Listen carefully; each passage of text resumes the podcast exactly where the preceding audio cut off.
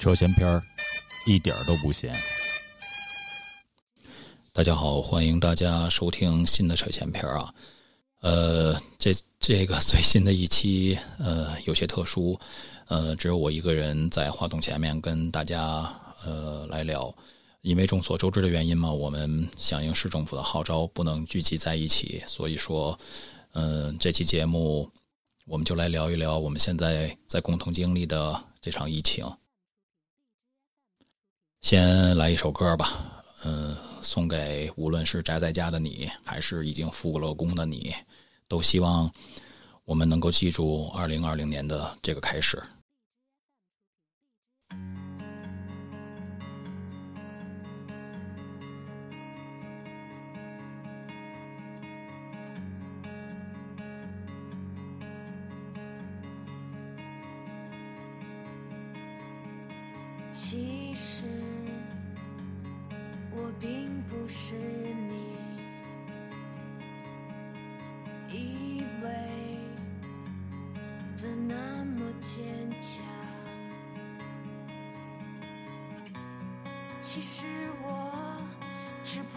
不过是不会让悲伤折断我的翅膀。想要到达的地方是很遥远的国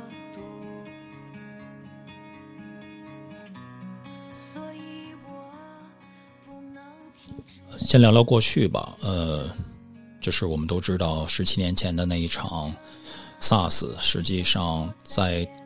在当时，我我们会觉得这个疫情是特别的可怕。如果我的记忆力没有错的话，我那会儿是在一家商场上班，嗯，我当时只歇了一个礼拜，就是那个商场，嗯，就是闭店嘛，闭店歇了一个礼拜。当然，那会儿的资讯远没有现今这么发达，大家当时接收信息主要还是通过电视和报纸。就是说起报纸这两个字，纸媒体。嗯，现在听起来的话，真的是有些遥远。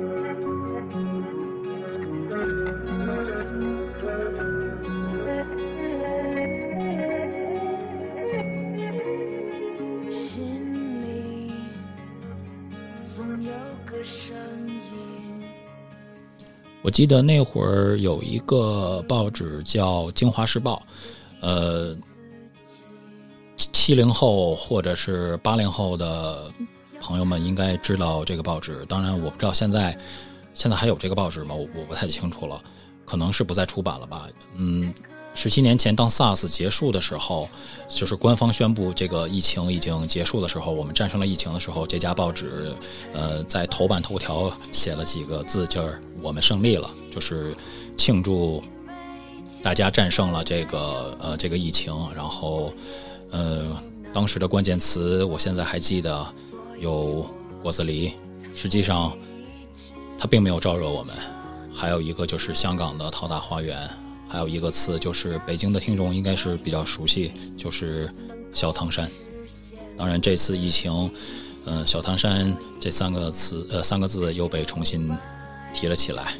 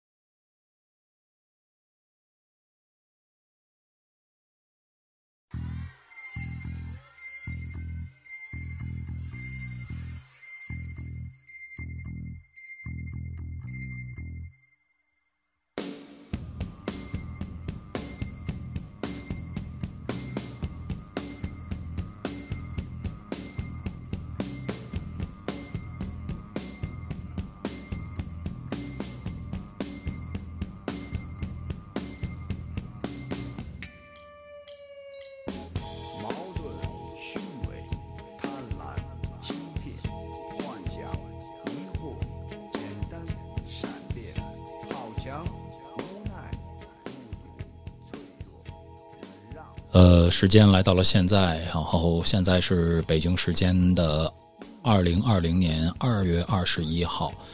呃，为什么选择在二月二十一号做这些节目？是因为当我知道这件事情的时候，呃，这个词不准确，就是当我呃明白这是一件严重的事情的时候，是在一月二十一号。我记得当时我的同事跟我说，现在口罩貌似很难买了。嗯，他当时买了两个，然后呃给了我一个。嗯，其实，在一月二十一号之前，我了解这件事情，但是令我没有想到的是，就是就是没有没有任何的过渡跟征兆，就是这件事儿突然就变成了肆虐全国的一个呃公共卫生事件，这个是真的是让我始料始料未及的。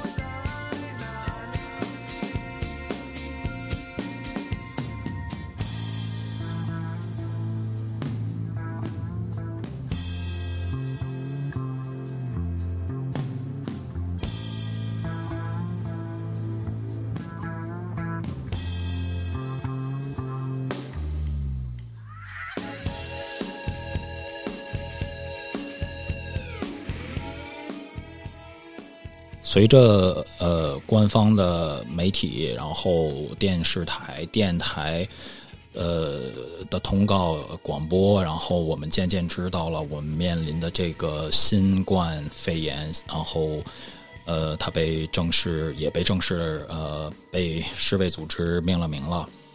嗯，我相信不只是我，可能多数人都是被打了个措手不及，就是家里的一些储备。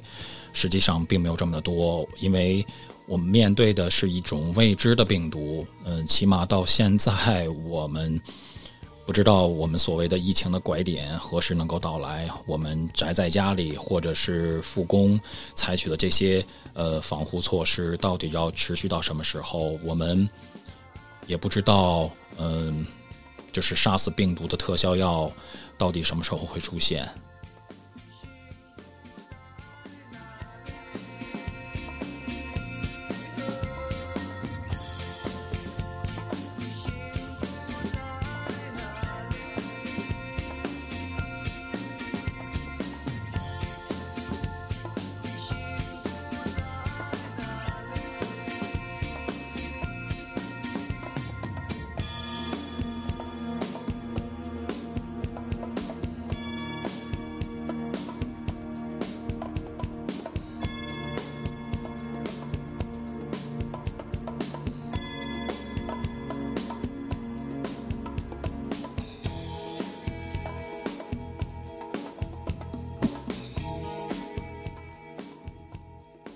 呃，还有就是要跟大家分享的是，在这一个月里面也发生了许许多多的事情，嗯，起码让我感觉到这场疫情就像是一面照妖镜啊，不能说是照妖镜吧，这个词儿可能不好听，嗯，我们就说它是一面镜子吧，嗯，通过这面镜子，我们看清了许多的人，看清了许多的事儿，然后，嗯，有的人可能也看清了自己，在这里面，我们会看到有不识数的，有一问三不知的。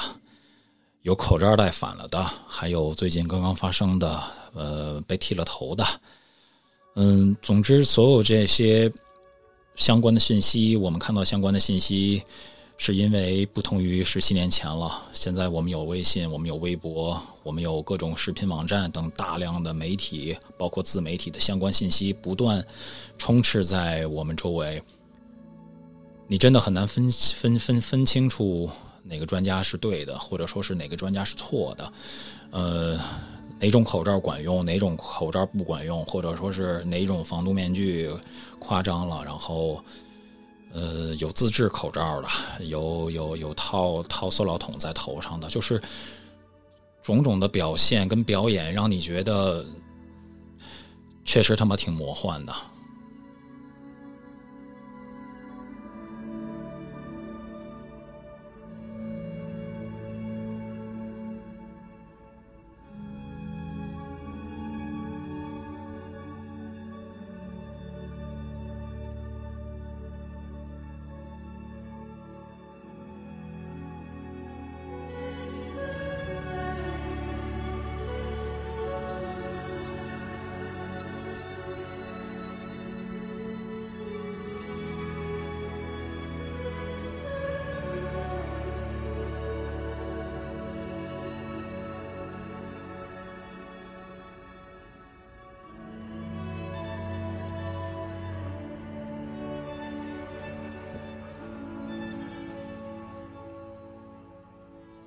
呃，这些种种的表表象表象的背后，其实呃，我个人的观点，嗯，我想多半是因为我们的无知造成的，或者是说我们对未知的恐惧造成的。因为，嗯，当你不知道要怎么办的时候，你只能不断的去听别人说你应该怎么办。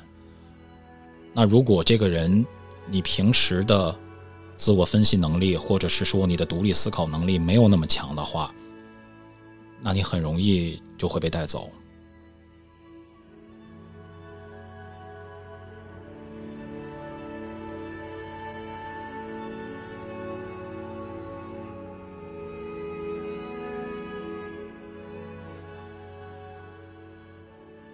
在疫情发生期间，我们会，我们也许会有很多。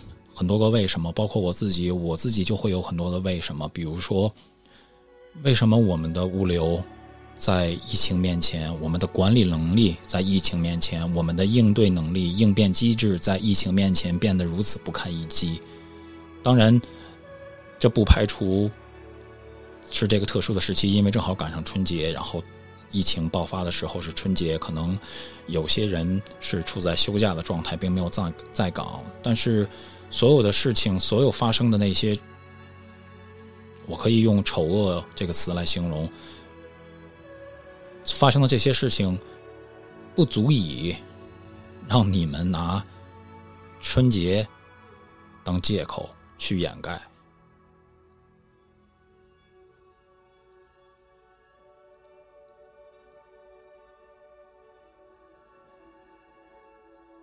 还有一个为什么，就是说，为什么我们总要喊加油？为什么我们总一定要被感动，或者说是感动自己？嗯，我想说的是，我不是医护人员，我真的是很难设身处地的去看那些医护人员，去想他们是一个什么样的状态。他们去穿着好几层的防护服，连续工作八个小时甚至十二个小时，我真的是很难感同身受。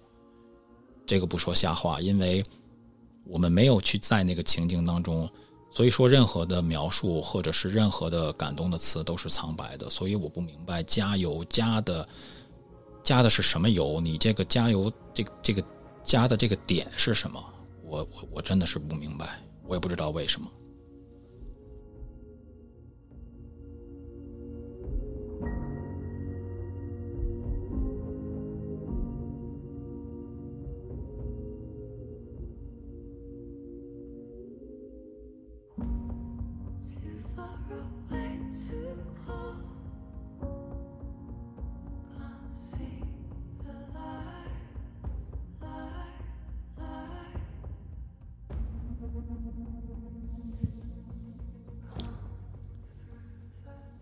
面对汹涌而来的各种各样的信息，可能你每天打开微博，每天上网，每天打开电视，都是这种，呃，防疫情的。当然，这里面也会有每天是实时播报不断变化，呃，下降的数字，有呃呃医治出院的。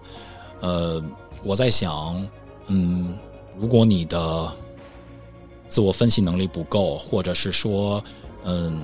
当你面对如此庞大的信息的时候，不断的冲击你，让你变得焦虑。如果你是这样一种状态的话，嗯，我给你的意见是不看，或者说是少看。你只要记住，你去公共场所，比如说你去超市买菜，一定要戴口罩；回到家一定要去消毒，用八四，然后去洗手。那些其他的信息。不在我们的控制范围之内，你也改变不了。所以说，我的选择就是不看，或者说是少看。这样的话，多多少少可能会减少你的一些焦虑吧。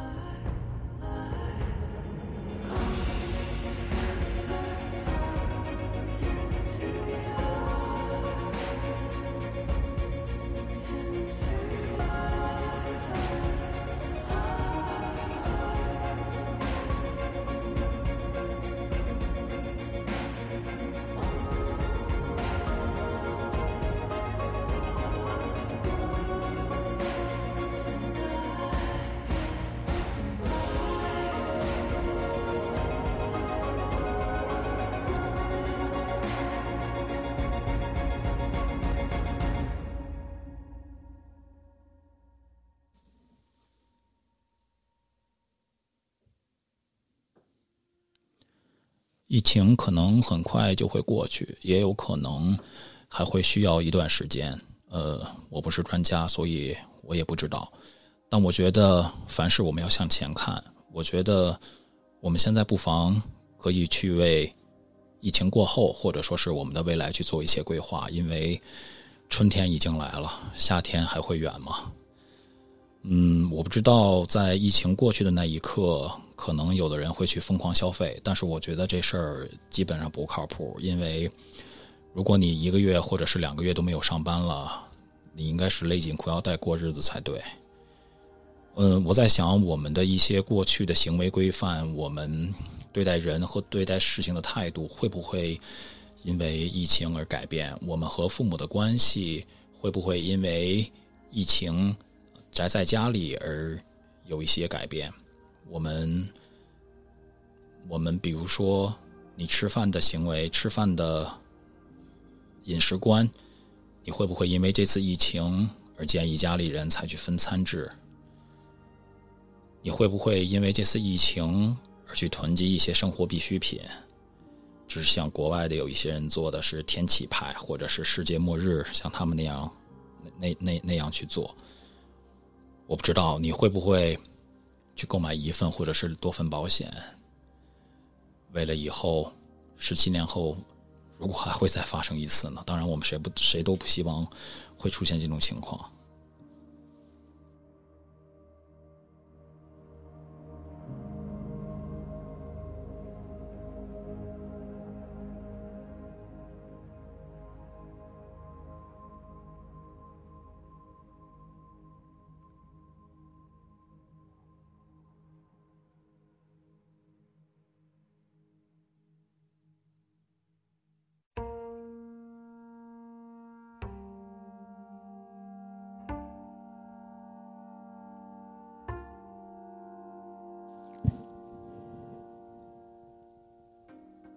现在我们呃都会听到专家说，就是呃有一些出院的，然后一些重症的，重症的，呃，我从电视上看到的，就是说他本身呃一个是年龄偏大，一个是呃有一些基础性的疾病，呃，多数人实际上是靠免疫力扛扛过去，嗯，所以我在说，我在想想想想说的是，如果在疫情过去的呃过去以后，我们是不是要？去增加一些免疫力，其实免疫力不仅仅是你身体或者是生理的免疫力，我觉得你的财务免疫、你的健康免疫也是非常重要的。其实最重要的是心智的免疫，这个我觉得才是最重要的。最后，我想跟大家说的是，在疫情过后，可能。我们居家的必备又要多了三样，那就是口罩、八四和手套。这期节目很短，也希望能够带给你一些不一样的观点或者是想法。也希望这场肆虐全国的疫情早点过去。最后，向依然战斗在一线的医务工作者致以崇高的敬意。